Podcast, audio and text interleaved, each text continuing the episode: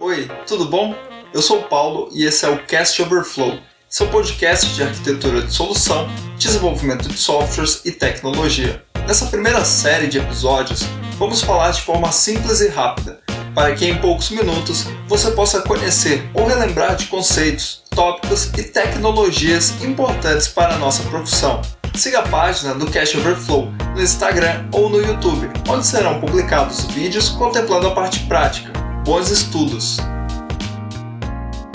Essa é a continuação do episódio sobre balanceadores AWS. No último episódio, nós falamos sobre o que é um balanceador e sobre o ALB, o balanceador de carga de aplicações. Vamos falar agora sobre o NLB, balanceador de rede, e o CLC, balanceador clássico. No caso do NLB, balanceador de rede, ele é mais adequado para os casos que se faz necessário uma performance extremamente alta e uma latência extremamente baixa no balanceamento de cargas envolvendo protocolos TCP, UDP e TLS. O NLP opera na camada 4 do modelo OSI, ou seja, camada de transporte. Se você tem dúvidas sobre o modelo OSI, basta consultar a lista de episódios que você vai encontrar algum material sobre isso. O NLP ele faz o roteamento do tráfego dentro da cloud privada e ele é capaz de atender milhões de requisições por segundo e ainda assim manter uma latência extremamente baixa. Ainda ele é capaz de lidar com picos e padrões de tráfego volátil. Nesse caso, suponha que a sua empresa está executando alguns serviços em algumas máquinas virtuais com capacidade significativa de processamento. Se por acaso, de repente, o seu sistema tiver que atender milhões de requisições por segundo, a utilização de outro balanceador, por exemplo, o ALB, o balanceador de aplicações, talvez não seja a melhor escolha dadas as características dessas requisições e desses padrões de tráfego. Nesse caso, o NLB seria melhor para atender esse tipo de situação. E isso está relacionado ao fato de que ele opera na camada de transporte. Apesar do NLB, o balanceador de rede, contar com várias capacidades iguais à do ALB, o balanceador de aplicação, existe uma diferença considerável entre os dois. O detalhamento das capacidades e a comparação entre esses dois balanceadores podem ser encontradas no site oficial da Amazon. Outro balanceador que também opera na camada 4 do modelo OSI é o balanceador clássico. Esse produto é a geração anterior de balanceadores e era empregado para realizar o balanceamento entre EC2 clássicas. O CLC ele opera na camada 7 e na camada 4 do modelo OSI, mas vale lembrar que a recomendação da AWS é a utilização do ALB para operações na camada 7 e o NLB para operações na camada 4. Você encontra a comparação do CLC, o balanceador clássico, e os outros dois balanceadores, NLB e ALB, no site oficial da Amazon.